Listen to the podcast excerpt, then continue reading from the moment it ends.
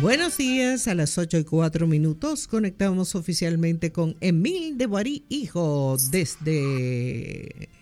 Santo Domingo, buenos días Mamalotti, ¿cómo está usted? Yo estoy bien, ¿y usted? Bien, ¿qué cuenta Manuel hoy? Emanuel eh, a mitad de la noche estaba va a comer mucho, va a comer mucho, mucho. Sí, porque los primeros dos días. ¿A quién, ¿a quién saldrá? ¿A quién saldrá? Vamos a, ver. Al papá, al papá, al papá. Ah, Muchísimo. Y, la, y, la, otra, eh, Carla, dice: eh, Papá, se parece mucho a ti. Se parece mucho a ti, papá. Digo yo, bueno, vamos a ver, porque ahí, ellos tienen un trademark, los monegros Ajá. Oye, las orejas, nada hay que irle a las orejas, no hay que hacer prueba de ADN. Todito tiene las orejas igualitas. Una cosa impresionante. Está bueno. Está bueno, Pues nada, pues muchas felicidades, que todo siga bien con Don Emmanuel. Eh, no he parado de reírme, señores. Ayer viendo en las redes, en Miami se corre el famoso maratón de Miami. Y yo vi en una de las redes y le dedico la transmisión de hoy a ustedes. Hay un maratón que se corre aquí en, Santo Domingo que se llama Miami en olla.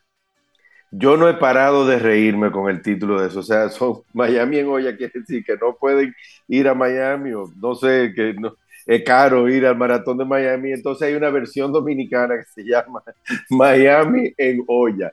Bien creativo, mis dominicanos, bien creativos. Y quiero darle también un fuerte abrazo a José Miguel y María Germán y a María, a María Eugenia, a todo y a Luis y todo un gran abrazo.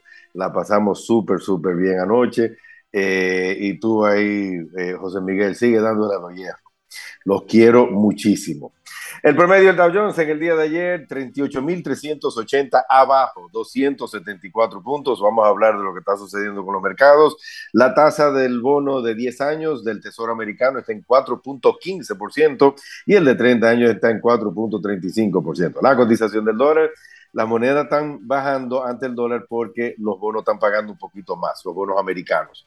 Fíjense la lógica, fíjense la lógica. Si aumentan las tasas interbancarias en los Estados Unidos, entonces el dólar se hace más atractivo y por ende eh, se devalúan las monedas. Uno, un dólar con 7 centavos el euro, el yen está a 149 y la, la libra esterlina está un dólar con 25 centavos. Aquí en la República Dominicana el euro se compra a 62 pesos con 14 centavos y se vende a 65 pesos con 95 centavos. El dólar se compra a 58 pesos con 42 centavos y se está vendiendo a 58 pesos con 85 centavos, aunque eh, un par de ustedes ayer, ayer me enviaron sus recibitos de cuando eh, compraron o, vendieron dólares en la banca nacional y las tasas están un poquito por encima de la que le estoy reportando. Y muchísimas gracias por la retroalimentación.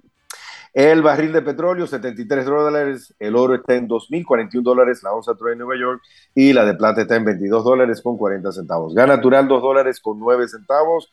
Eh, eh, maíz, eh, la fanega de maíz, 4 dólares con 43 centavos. Trigo, 5 dólares con 91 centavos. Soya, 11 dólares con 97 centavos. Cacao, otro récord. Ahora es 5.242 dólares la tonelada de cacao. La libra de café, un dólar con 87 centavos y la de azúcar está en 24 centavos. Un par de noticias para hoy, día 6 de febrero. Happy Six.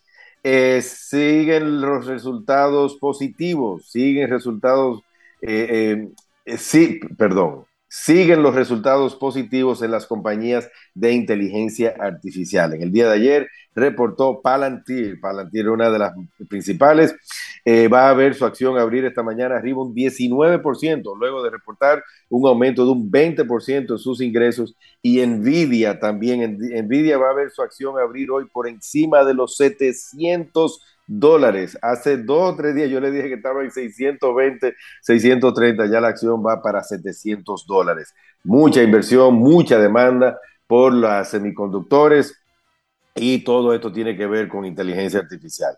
Por otra parte, se, ve, se mantienen los futuros abajo, o sea, los mercados ayer bajaron y hoy, eh, según los futuros, van a abrir abajo un poquito también, eh, luego de que las esperanzas de ver un recorte de tasas interbancarias por la Reserva Federal en su próxima reunión de marzo eh, están disminuyendo. Están, eh, hay muchísimas conversaciones. El jefe de la Reserva Federal ha dicho ya que tiene, como le dije a ustedes ayer, está esperando ver más data, más específico sobre cuándo, eh, que los números le digan cuándo es en realidad que van a venir los recortes. Vienen, vienen, y él lo dijo desde el año pasado, él viene, dijo que vienen en, en, en el verano, pero la gente lo estaba esperando antes. También esto ha llevado que las esperanzas de esos recortes interbancarios es lo que tiene a los mercados a niveles récords. UBS, una de las instituciones financieras más importantes del mundo, reportó su segundo trimestre con pérdidas. No es que a UBS le esté yendo mal, sino es que es por todos los gastos generados. Recuérdense que UBS el año pasado asumió a Credit Suisse. Credit Suisse es una entidad bancaria de, Suiza eh, con muchísimos problemas. UBS también, eh, Unión de Banca Suiza, eh, asumió a Credit Suisse y eso le generó unos gastos enormes y entonces ahí pues em, llevan un segundo trimestre con pérdida. Le, está yendo bien porque también anunciaron una recompra de acciones de más de mil millones de dólares en acciones. Atención Facebook, Facebook cumple este mes 20 años de fundada. Le acabo de subir ahí en mi cuenta de X, eh, se llama arroba Emile la 91, arroba Emile la 91 en X. Le acabo de subir la historia. Hay un reportaje bellísimo de, creo que era de Wall Street Journal, donde eh, se ve la historia, Mark Zuckerberg, todavía, todo lo que conocemos de Mark Zuckerberg, Facebook con 20 años y Mark Zuckerberg ahora, ahora que tiene 39 años de edad.